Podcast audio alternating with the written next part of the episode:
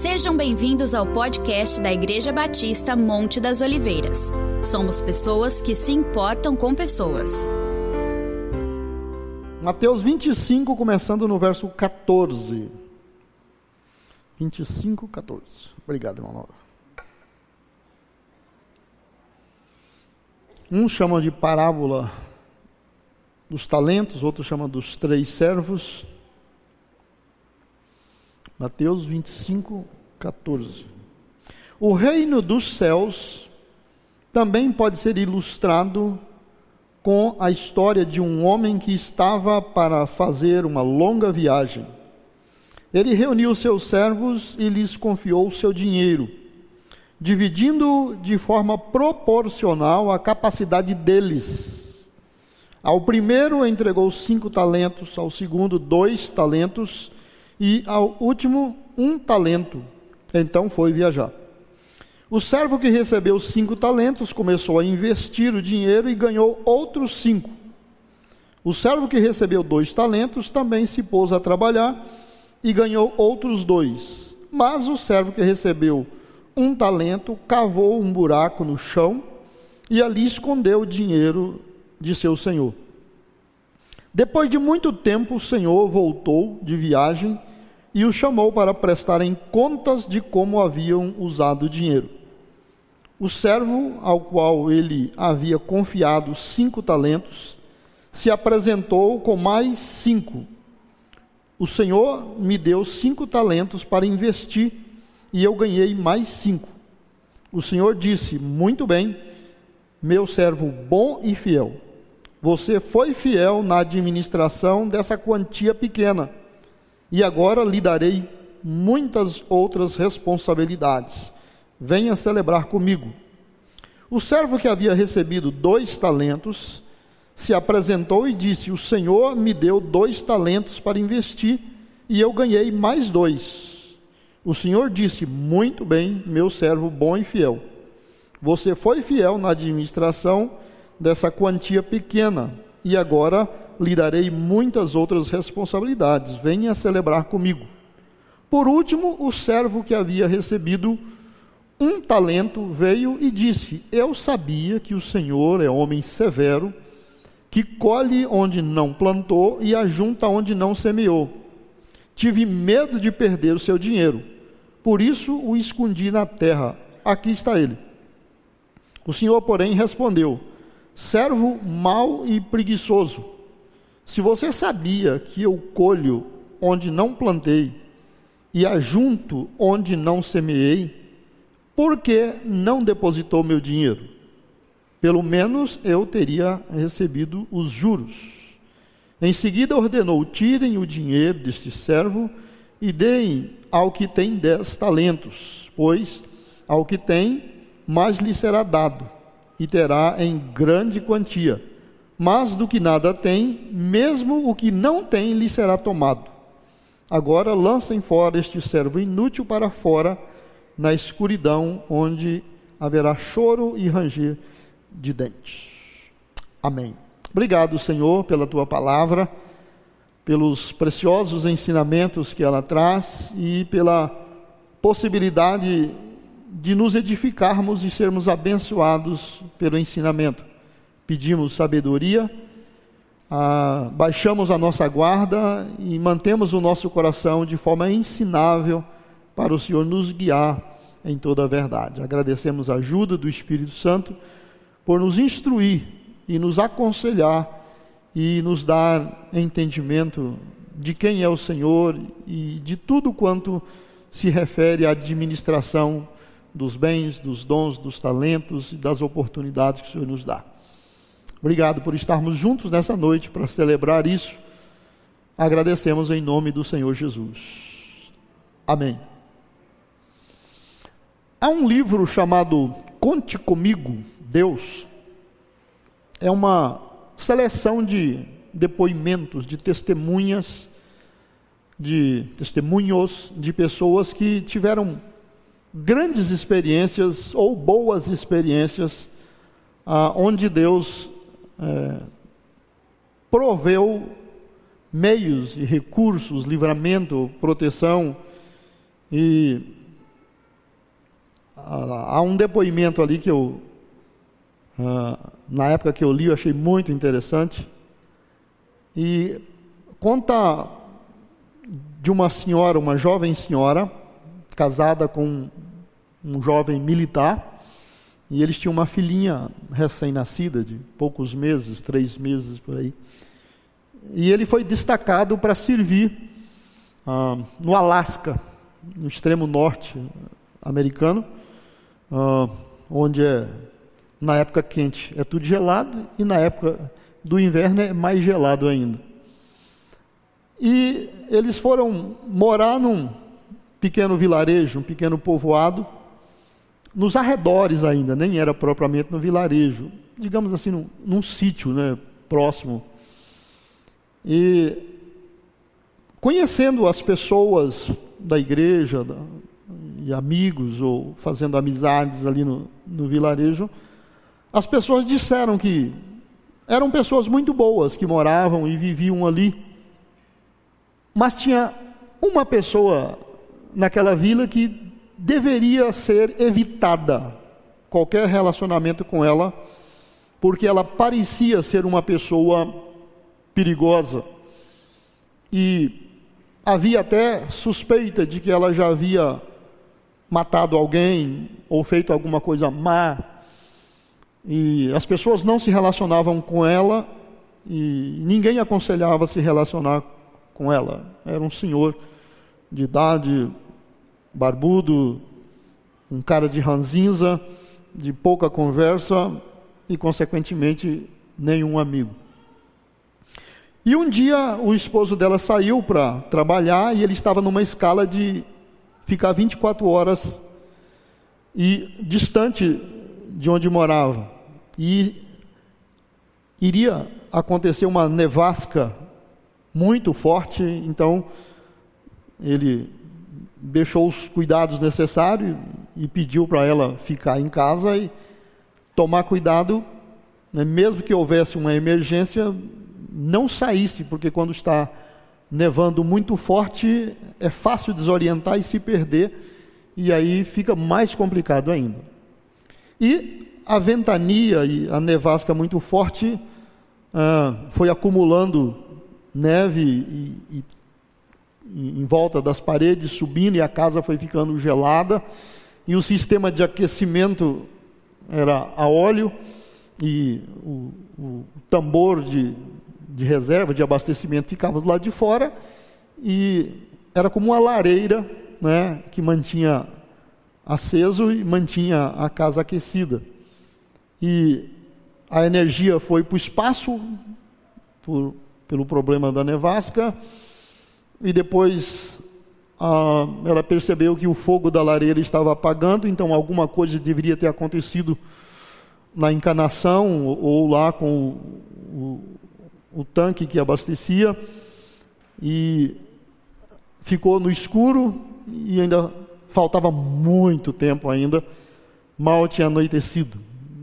E naquela situação, o que ela teve ideia de fazer foi pegar a sua bebê e todos os cobertores que pudesse e se alojou no, no tapete da sala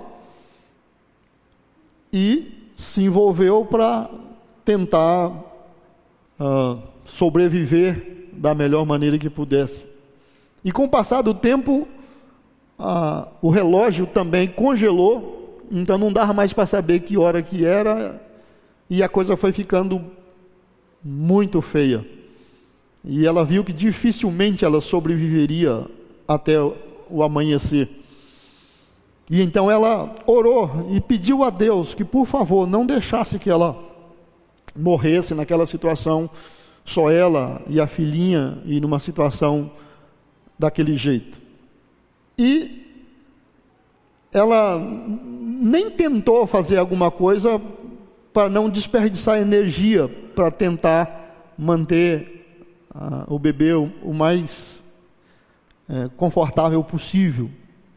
E a, a, coisa foi ficando extremamente perigosa e ela já estava ah, nos limites, né, já ultrapassando os limites das possibilidades, quando ela ouviu o barulho de cães, mas muito longe.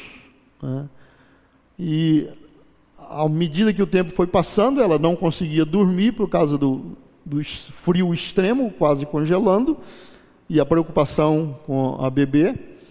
Mas ela percebeu que o barulho dos cães se aproximava cada vez mais até que estava em volta da casa.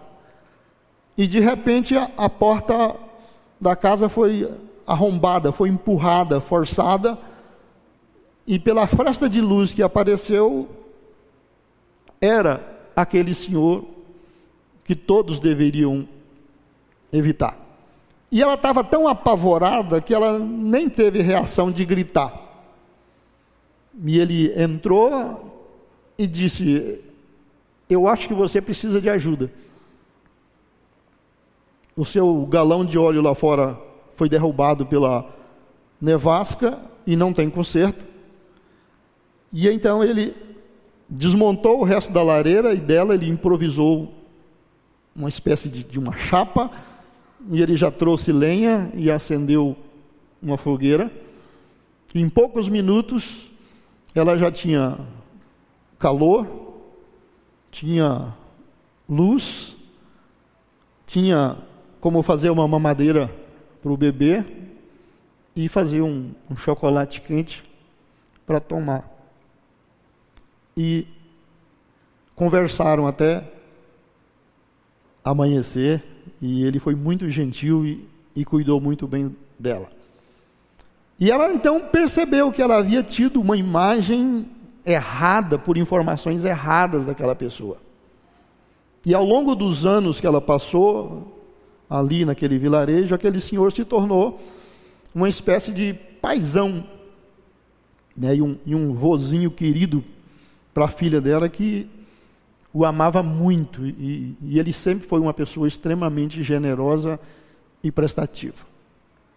Essa história, ah, ela sempre esteve na minha mente, no meu coração. E lendo essa parábola esses dias e meditando e pensando, eu, eu encaixei as duas coisas.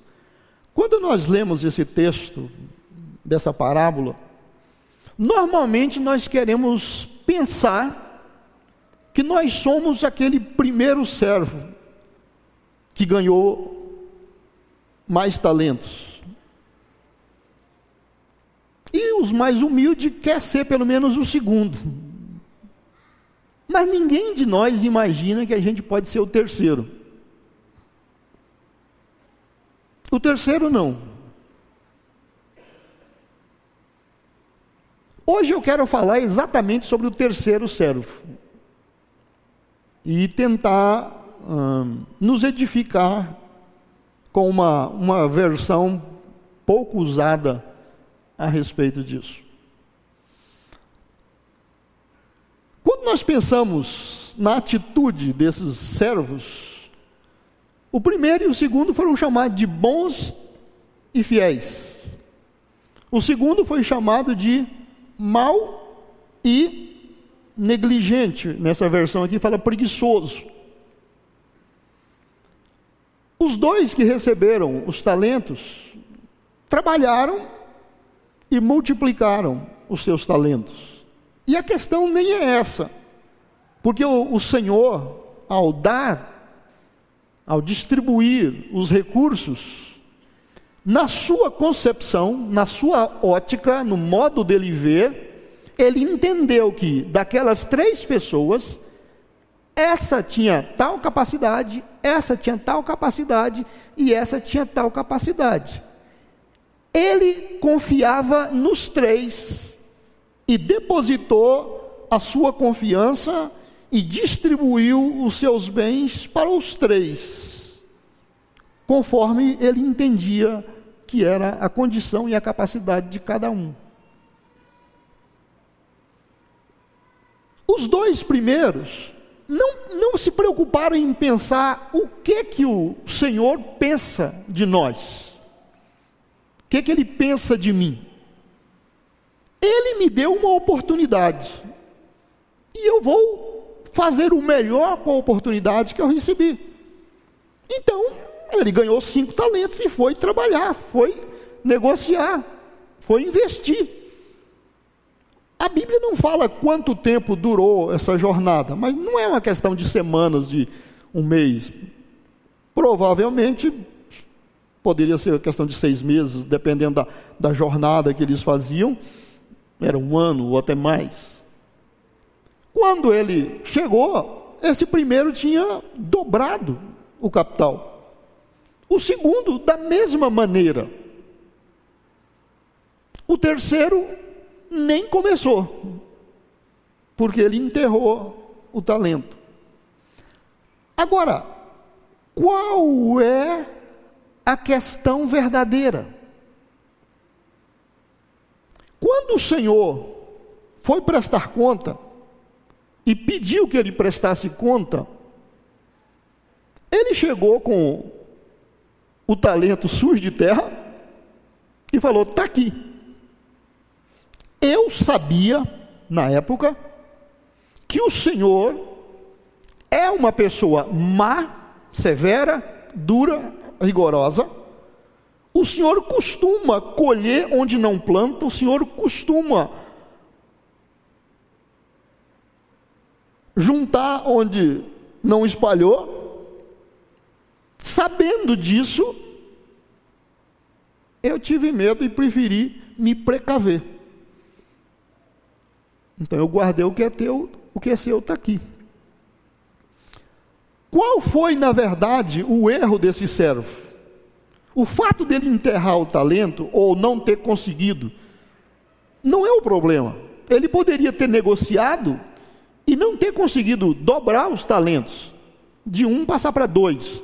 Ele poderia ter conseguido um e meio, um e um décimo, poderia ter conseguido nada, poderia até ter prejuízo de 10% ou 50%. Mas ele trabalhou, ele tentou, mas esse não tentou. Ele não tentou. Ele não fez absolutamente nada. Por quê? A chave da questão é a imagem que ele tinha do seu Senhor. Ele tinha uma imagem, e, sabe, e já que a gente usa essa parábola, e, e a moral dela é que esse Senhor representa Deus, porque Jesus falou que aqui é o reino de Deus, essa pessoa tem uma imagem errada do caráter de Deus. Ela não vê Deus como os outros vê além dela não crer na bondade, generosidade, honestidade de Deus, ela ainda tem problemas com as maneiras como Deus age. Ela entendia que o Senhor não era nada correto, não era nada honesto. E trabalhar para pessoas não confiáveis não é bom. Então, por essa imagem errada que ela tinha do patrão, ela tomou a decisão. Foi a justificativa dela porque eu não trabalhei. Eu não trabalhei porque eu sabia que o Senhor era muito severo, muito duro, colhe onde não planta, toma de onde o Senhor não deu, e então eu não quero negócios com o Senhor. Qual é a imagem que você tem de Deus? Qual é a verdadeira imagem que eu tenho de Deus. Até que ponto Deus é confiável para mim? Até que ponto o modo de Deus agir me agrada, me é confiável e eu posso descansar tranquilamente? Até que ponto uma ordem de Deus possa me parecer estranha, mas conhecendo o caráter dele, eu não tenho dúvida. A imagem que a gente tem de uma pessoa influencia o nosso relacionamento com ela. A imagem que a gente tem de Deus influencia o nosso relacionamento com Ele. Se eu não posso confiar no amor de Deus, se eu não posso confiar na generosidade de Deus, e eu sei que Deus é rigoroso demais, Ele pune severamente quem não faz do jeito que ele gosta. Tudo que eu puder fazer para me manter à distância e ter o um menor nível de responsabilidade com as suas coisas, melhor. Porque, na verdade, eu só quero receber os poucos benefícios que eu puder, que não me custe tanto. Então, se ele me aceita me salvar e me deixar entrar no céu, eu não vou caçar jeito de arrumar confusão para minha cabeça com ele. Então, a questão, queridos, não é se eu sou talentoso ou não. Não é se eu confio na minha capacidade ou não. Não é se eu estou no ministério certo, no lugar certo, na hora certa ou não. Quando a gente lê aquele texto de 1 Coríntios 12 sobre os dons espirituais, lá diz que o Espírito Santo distribuiu os dons segundo ele quis, segundo ele entendeu que cada pessoa deveria receber e deveria trabalhar. Eu concordo com o dom que eu recebi? Ou eu gostaria de ter outro? Para o meu perfil, não seria melhor um outro dom? Por tipo de habilidade que eu tenho, não seria melhor eu estar em outra cidade? Pelos valores da minha vida, eu não deveria estar ocupando outra função na igreja ou no corpo?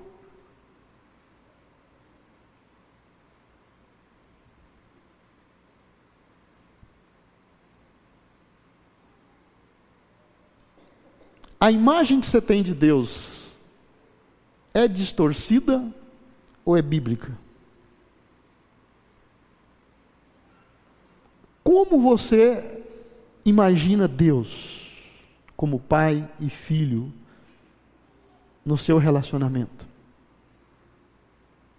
Eu sei que a maioria de nós não tem coragem de dizer escancaradamente: eu desconfio de Deus. Eu não sou muito de seguir o que ele fala, não, porque só maluco faz isso. Ele bota a gente em cada enrascada. Eu já vi um amigo meu que se dedicou e se deu mal. Então eu, como sou esperto, qual é a imagem que você tem de Deus?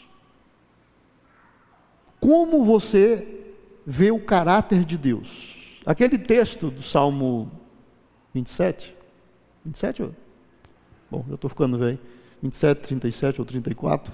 Agrada-te do Senhor e ele satisfará o desejo do teu coração. Agrada-te, tenha prazer. Tem uma outra versão que fala: deleita-te no Senhor. Deleita. Muito prazer, muita satisfação, bom demais. Agrada-te do Senhor, deleita-te no Senhor e Ele satisfará os desejos do teu coração. Entrega o teu caminho ao Senhor, confia nele e o mais Ele fará. É uma promessa linda e maravilhosa, mas esse agrada-te do Senhor, deleita-te no Senhor, é complicado, porque aí tem a ver com a imagem que eu tenho de Deus.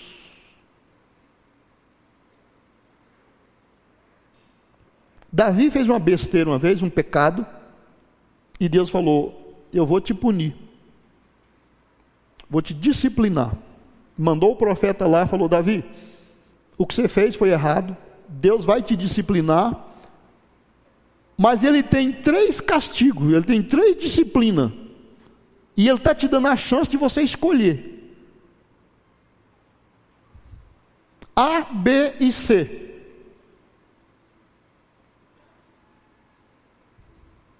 uma praga terrível durante três dias, outra era três meses alguma coisa vai acontecer, vão te perseguir, ou três anos de, de e de e de. Escolhe porque eu tenho que levar para ele a resposta. Nem foi, ora aí não. Me fala que eu, eu vou levar a resposta. Davi nem pensou, ele nem jogou as cartas, ele simplesmente disse: Eu escolho cair na mão do Senhor, mas jamais na mão dos homens. Eu errei, reconheço o meu erro, sei que Deus, quando quer disciplinar, a mão dele é pesada, mas entre todas as disciplinas, eu escolho ficar na mão de Deus, porque eu sei que Ele é misericordioso. Olha aí. Isso é conhecer e ter uma imagem altamente positiva de Deus. Se eu tenho que apanhar, se eu tenho que sofrer, que seja do seu jeito. Eu estou nas tuas mãos e o que o Senhor fizer, eu escolho. Não estou dizendo se vai doer, se eu vou pedir para me livrar, mas eu escolho ficar nas mãos do Senhor e jamais na mão dos homens, seja do meu exército, seja de exército inimigo. Eu escolho cair nas mãos do Deus vivo. Hebreus fala que terrível coisa é cair na mão de Deus vivo. A questão é: você conhece, eu conheço, qual é a imagem que eu tenho de Deus? Constantemente as pessoas nos fazem perguntas, elas estão disfarçadas, dissimuladas, mas a ideia é essa. Você confia em Deus nesse ponto? Você ganha X e você tem coragem de tirar dízimo e oferta? As pessoas perseguem, você tem coragem de continuar crendo e continuar testemunhando? Você já viu quantos charlatões tem por aí quem diz que o da sua igreja não é? E eles nos fazem, nos colocam em diversas situações onde não é o pastor Jason, não é batista, não é presbiteriano, não é nada, é qual é a imagem que eu tenho de Deus. A minha fé, a minha fé me leva até onde? Isso, meu irmão, meus irmãos, é crucial para a nossa sobrevivência. Isso é crucial para o nosso desenvolvimento. Você é amado por Deus, todos nós somos amados por Deus, muito amados. Nós somos preciosos, somos especiais para Deus. Ele investiu o que ele tinha de melhor na eternidade. Ele só tinha um único filho e ele deu por nós para nos salvar, nos perdoar, nos redimir nos preparar para uma eternidade totalmente diferente. Nos contratos de Deus não tem letrinha miúda no, pé da, da na, no rodapé da página que você nem tem como descobrir o que está escrito. Deus é luz, nele não há treva alguma, não há nada que ele diga, que ele pense, que ele fala, que nos leve a suspeitar do caráter dele. É essa confiança que faz toda a diferença na nossa vida. Ele confiou a cada um de nós talentos, igual aqui a parábola fala. E ele distribui conforme ele quer. Ele dá a cada um conforme a visão dele, conforme a capacidade dele em entender o que que eu dou conta, até onde eu posso e o que que eu posso fazer. E mesmo para aqueles que ele sabe que não são tão confiáveis, ele dá um voto de confiança e distribui dons, talentos, habilidades e oportunidades e dá tempo da pessoa exercer.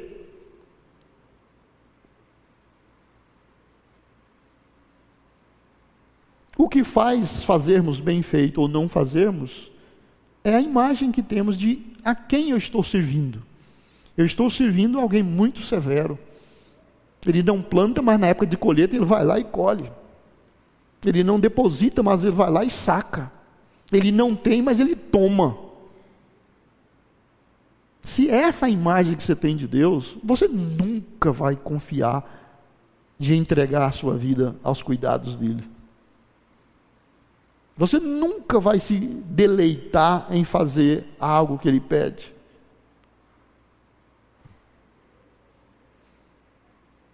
Eu quero fechar com uma outra ilustração. Ah, um psiquiatra. Ah, ele tinha dois filhos, crianças. E as duas crianças eram extremamente opostas. Uma era extremamente positiva, ela via o bem e o bom em qualquer coisa. E a outra não confiava nem na sombra. Qualquer coisa para ele era suspeito. Ele falou: vou ter que trabalhar com o psiquiatra para ajudar esses garotos. E ele então, na época do Natal, ele teve uma ideia uma ideia genial. Vou testar meus dois filhos. Na noite, né, quando se coloca os presentes, ele comprou muitos presentes, bons presentes, grandes, pequenos, mas muitos, muitos, e mandou fazer as embalagens mais lindas possíveis, muito bonitas. E colocou no quarto do desconfiado para a hora que ele acordasse ter aquele tanto de presentes. E no quarto do que era altamente positivo, ele colocou um pacotão de estrume de cavalo fresquinho.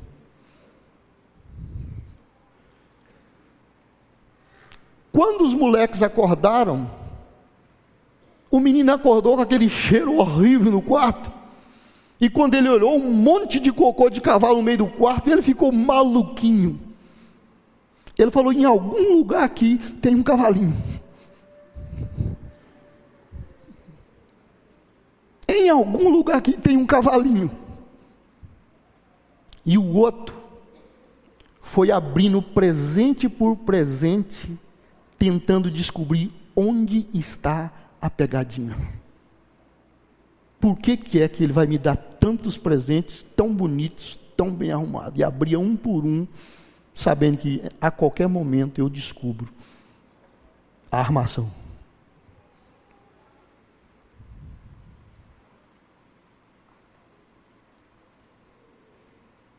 É o caráter da pessoa que está por detrás.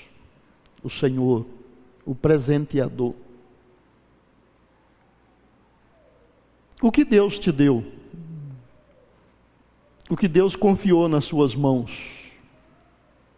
Não importa o tamanho, não importa a qualidade, a questão é, Ele confiou em você. Mas qual é a visão que você tem dele?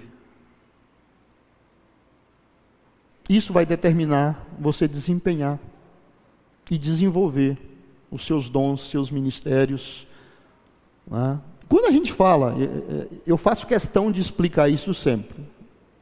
Monte das Oliveiras. Visitantes que estejam aqui, eu sempre faço questão de dizer isso. Quando a gente fala de dons, talentos, ministérios, responsabilidades, habilidades, possibilidades, não estamos falando de trabalhar na igreja ou para a igreja. Estamos falando da vida como um todo. A nossa vida é um grande presente que Deus nos deu para desenvolver e fazer coisas boas e grandes com ela. A família que Deus nos deu é um baita presentão para a gente se multiplicar e a gente abençoar o mundo e abençoar outras pessoas com ele. O que vamos fazer? Como vamos preparar esses filhos e netos para eles serem uma bênção respondendo ao que Deus me deu? A minha profissão, a minha habilidade manual, o meu meio de ganhar dinheiro é um bem, é um talento que Deus nos deu. A capacidade de fazer amigos, de criar relacionamentos, a capacidade de ser generoso, de criar coisas, tudo isso tem a ver com eu agradar e servir a Deus e responder ao que Ele me confiou. Se você pensa, mas eu não tenho nenhum dom, não tenho nenhum talento, quantos anos você tem? Ah, eu estou com 25. Deus te criou, te sustentou, você está com 25 anos, formado na faculdade, você é inteligente, sabe ler, escrever, talvez fala até mais idiomas, entende de mídias sociais, entende de internet, entende de, de, de, de outras coisas e não serve para nada. Não tem utilidade nenhuma. Deus não me deu nada. Pastor, eu sou uma simples mulher, não tive escola, não, estudei, não tenho nenhuma profissão, sou dona de casa. Você sabe cozinhar arroz? Você sabe fazer miojo? Seus filhos gostam da comida que você faz? Você cuida da roupa deles direitinho? Você cuidou do seu marido, você cuida dos seus netos, eles são felizes, eles estão satisfeitos. Você faz com prazer, você faz com alegria.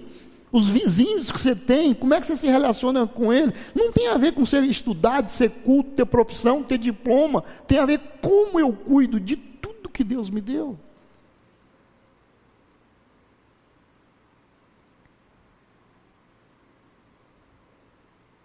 Qualquer pessoa que chegar para Deus aquele dia, ó, sabendo quem é o Senhor, eu não fiz nada, porque eu também não ganhei nada que valia a pena. Gente, ele vai abrir uma capivara para você assim, ó, e vai te mostrar quanta coisa boa, preciosa e valiosa você teve desde o dia que nasceu e até antes de nascer, até aquele dia. No máximo, se você for bem educado, você vai falar: Eu não tinha visto por esse ponto de vista. Sabe que eu nunca tinha pensado assim? Então não pense que quando a gente está falando, eu, pastor Jason, quando eu falo de dons, habilidades, ministérios, servir, eu não estou me referindo a funções na igreja, pregar, dirigir, cantar, dirigir um departamento, dar uma aula de escola dominical, fazer discipulado. Essas coisas também faz parte. Mas tudo que está na sua vida é um talento que foi dado para ser trabalhado, desenvolvido. E um dia prestaremos conta. O que determina não é a minha capacidade, é o caráter de Deus, como eu vejo. Você não fazer nada para prestar conta de pouca coisa, não ajuda. Porque você vai ser responsabilidade de qualquer jeito. Porque, no mínimo, você desperdiçou todo o seu tempo não fazendo nada, não negociando, não trabalhando, para evitar ter que prestar conta. E vocês que são talentosos, que receberam cinco talentos, multiplicou por dez, pior para vocês, porque ele vai confiar mais coisas em vocês. Se você já anda meio sobrecarregado e você chora com a situação do mundo, com a situação da igreja, gostaria de fazer mais, hum, mas eu não tenho. Hum, fica tranquilo, Deus vai tirar dos negligentes e vai te dar a oportunidade de você fazer. Quanto mais nos desenvolvemos, mais Ele confia. E quanto mais exercemos bem,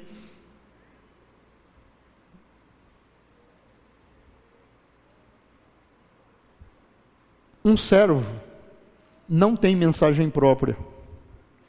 Um servo não tem valor em si mesmo. Ele não tem um futuro, a não ser o futuro que o seu Senhor lhe dê. Não existe grande servo. Não existe servo bem-sucedido no sentido da palavra. Porque tudo o que ele faz é do Senhor. Então, quem leva a fama, quem ganha, quem multiplica, é o Senhor. O nosso prazer é servir bem. E é isso que importa. Agora, o que é que muda? É a visão que você tem de Deus. Eu sei, por exemplo, que o caráter de Deus é maravilhoso. Caráter dele é perfeito. Eu sei que ele é generoso. A Bíblia mostra tantos exemplos de como Deus é maravilhoso em recompensar quem faz coisas boas e construtivas. quem serve com fidelidade, as recompensas nem se comparam com as dificuldades do que é feito. Então, de um jeito ou de outro, ele vai nos presentear com coisas que nós nunca merecemos. Nem passa pela nossa cabeça chegar naquele nível. Mas como servimos a uma pessoa extremamente rica, extremamente generosa, extremamente justa, ele não vai deixar passar nada. Ele vai abençoar com muita coisa boa. Então a nossa motivação não é as coisas boas, é proporcionar alegria a Deus em resposta ao amor dele. Um professor me disse uma coisa uma vez, e é, é complicado de entender agora, mas ah, eu vou deixar pelo menos você viajar na maionese. Vocês lembram daquela experiência do profeta Isaías, quando ele viu Deus? Ele entrou no santuário e viu a glória de Deus, Deus sentado num alto e sublime trono, e os serafins voavam né? E eles diziam: Santo, Santo, Santo é o Senhor Deus dos exércitos. Ele ficou extasiado, ele ficou abobalhado, e ele já descobriu as impurezas do coração, e ele queria se limpar o mais rápido que pudesse, porque ele queria continuar na presença de Deus, ele queria desfrutar da presença de Deus. Você acha que quando nós chegarmos lá no céu, convidados para um grande banquete, Jesus servindo a cabeceira da mesa. Na hora de Deus distribuir prêmios e galardões, e sabemos que por mais que fizemos muito e bem feito e com boa intenção, no fundo sabemos que não merecemos nada, não merecíamos nem estar lá. Que significado tem a gente ganhar uma coroa daquela? Pelo que Jesus fez, ele tem uma coroa. Pelo que eu faço, eu mereço uma coroa? Dada por ele? Então ele falava, meu professor falava, a única utilidade da gente ganhar uma coroa é a gente poder chegar diante dele e tirar e dedicar a ele em gratidão. É dizer que para ele nós tiramos o chapéu. Para ele nós abrimos mão de qualquer recompensa só por poder estar com Ele, para Ele por Ele, para sempre, sempre, sempre. Amém. Enquanto mais crianças espirituais, a gente fica pensando: eu quero morar no céu, quero uma casa grande, tomara que seja de esquina, e, e eu quero ver onde é que vai ser a sua, eu acho que a sua vai ser mais na ponta da rua do que a minha. Mas quem chegar lá não vai ter esse problema vai estar aperfeiçoado, santificado, glorificado. E vai poder ver as coisas do mesmo ponto de vista de Deus. E por tudo que Deus fez por nós, só ser salvo e chegar lá na eternidade é mais do que merecíamos. Eu quero estimular você a conhecer o caráter de Deus e poder confiar nele. Uma das maneiras, já ensinei isso para vocês também, uma das maneiras mais fáceis de você conhecer biblicamente sobre o caráter de Deus é no livro dos Salmos. Pega uma caneta colorida de colorir e todas as expressões que diz Deus é ou o Senhor é, aquilo ali está falando do caráter de Deus. Deus é luz, Deus é amor, Deus é justo, Deus é meu escudo, Deus é meu amparo, Deus é uma rocha, Deus é uma fortaleza. Tudo aquilo que fala que Deus é, que o Senhor é, aquilo ali está referindo à natureza de Deus. Sublinhe aquilo lá e olhe, e depois conclua: dá para confiar? Dá para descansar numa pessoa dessa? É isso que faz a diferença entre a hora difícil e a hora mais difícil. A gente ficar firme e a gente conseguir glorificar, adorar e desfrutar de plena comunhão, mesmo nas piores lutas e momentos da vida. É a certeza de quem Deus é. Amém? Vamos orar? Senhor, nós sabemos, pela experiência e por aquilo que o Senhor deixou registrado na tua palavra. Jesus disse que comparando os pais humanos com a paternidade divina, nós somos maus e Deus é bom. E ele disse: se vocês que são maus dão boas coisas para os seus filhos, querem boas coisas para os seus filhos, não fazem nada que possa magoar os filhos, quanto mais o meu Pai Celestial fará por vocês, dará o Espírito Santo a vocês. Sabemos que o teu caráter é santo e é perfeito, mas isso só pode ser uma experiência de cada um. Só pode ser experimental. Nós temos filhos em casa, os que já têm filhos, e às vezes eles demonstram que não confiam na gente, e a gente tenta provar para eles que eles podem confiar. E a gente às vezes fica chateado, por que, que é que ele não confia? E nós somos teus filhos, não de palavras, mas pelas atitudes. Às vezes a gente demonstra que não dá muito para confiar no teu caráter. Temos medo do Senhor nos colocar em dificuldade, ou pedir coisas difíceis demais, grandes demais, ou não nos valer na hora que nós precisarmos. Senhor, nós pedimos perdão nos arrependemos dessas atitudes, nos quebrantamos e pedimos misericórdia e queremos ajuda para mudar essa visão que temos do Senhor. Podemos sim confiar no Senhor. Entrega o teu caminho ao Senhor, confia nele e o mais ele fará. Os que confiam no Senhor são como os montes de Sião, que não se abalam, mas permanecem para sempre. Confiai no Senhor perpetuamente, porque o Senhor é uma rocha eterna. Justo é o Senhor em todos os seus caminhos, e santo em todas as tuas obras. Eu é que sei os pensamentos que tenho a respeito de vós, diz o Senhor, pensamentos de paz e não de mal, para vos dar o fim que desejais. Clama a mim e responder-te-ei, anunciar-te-ei coisas grandes e firmes que não sabes. Pedi e recebereis, batei e abrir-se-vos-á, buscai e achareis.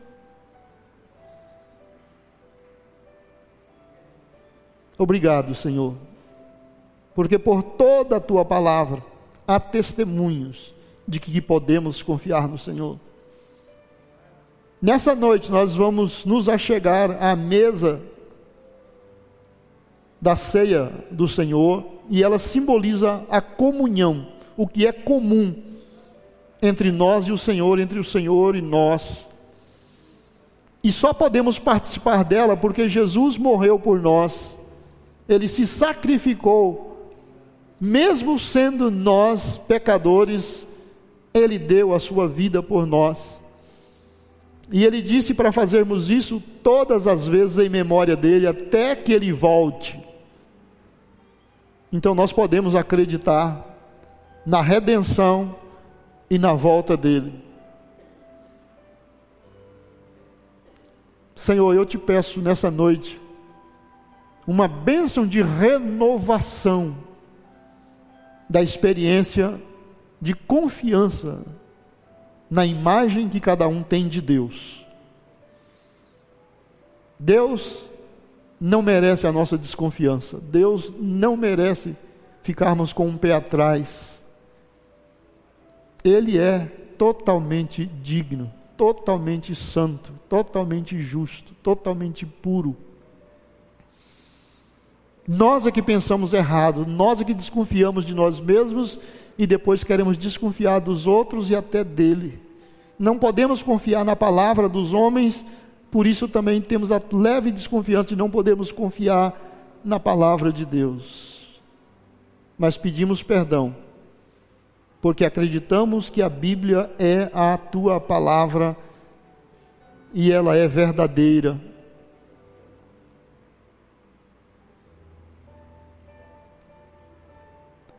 Senhor, nos perdoe, nos purifique, nos lave no sangue de Jesus.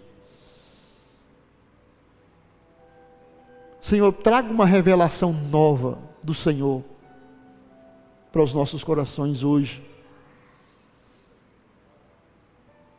E que isso traga alegria, ao invés de condenação, de que somos desconfiados. Pelo contrário, que bom que o Senhor nos deu essa oportunidade hoje de refletir sobre isso. Qual é a imagem que eu tenho do meu Deus? o quanto eu posso confiar nele. E é baseado nisso que nós adoramos, que nós servimos e desenvolvemos os talentos. Eu oro, eu agradeço e eu abençoo os irmãos. Eu oro para que esses corações sejam cheios do Espírito do Senhor. Eu oro para que sejam renovados na intimidade com o Senhor eu ministro sobre cada um dos teus filhos aqui, Senhor, uma provisão de renovação de vida, de fé, de experiência. Que os olhos espirituais se abram e eles sejam iluminados e possam ver o Senhor com olhos da fé olhos espirituais, ouvidos espirituais, tato e paladar espirituais. Não precisamos sentir, nós precisamos crer. E nós cremos que Deus é bom, Deus é maravilhoso. Obrigado pela salvação, obrigado pela renovação, obrigado por todas as possibilidades que o Senhor nos dá nos consagramos, nos limpamos no sacrifício de Jesus e vamos nos achegar à mesa com alegria, como convidados de uma festa que é muito especial. Em nome do Senhor Jesus. Amém. Amém. Quero convidar os diáconos. Vamos, nós voltamos ao nosso sistema, né? Os diáconos passando nas fileiras, é menos pessoas, menos, menos gente se movimentando. E a nossa ideia é ter o, o mínimo de aglomeração possível. Então fique tranquilo, né? Se você já é batizado, membro de uma igreja evangélica, você está em plena e perfeita comunhão com a sua igreja, tenha e queira participar, se sinta à vontade. Né? Se você ainda não se batizou, então aguarde até se batizar. Jesus deu a ordem de pregar o Evangelho e ele nos deixou duas ordenanças: o batismo e a ceia. Então, primeiro a gente batiza como sinal de novo nascimento, de recomeçar uma caminhada com Deus, e depois celebramos a ceia, que é é, o ato de comunhão com o corpo de Cristo e com o próprio Deus. Então, se você ainda não se batizou, aguarde até você se batizar. Né? Ah, mas isso não, não limita a sua experiência com Deus e nem a sua comunhão com Deus. É apenas uma questão eclesiástica local. Mas se você está em comunhão com a sua igreja, fique à vontade. Né? Senhor, nós consagramos os elementos, o pão e o cálice o pão representa o corpo de Cristo que foi pregado lá na cruz e lá ele morreu pelos nossos pecados. O cálice representa o sangue que foi derramado, o sangue da nova aliança celebrada com a humanidade. E o Senhor não participará novamente até o dia que estivermos todos reunidos e fazemos isso em memória do Senhor em memória do Senhor, nós nos alegramos, nós celebramos, nós recebemos isso como uma oportunidade, um privilégio de estar à mesa do Senhor. Em nome do Senhor Jesus. Gostou dessa mensagem? Então compartilhe com sua família e amigos e não se esqueça de nos acompanhar nas redes sociais. Até a próxima!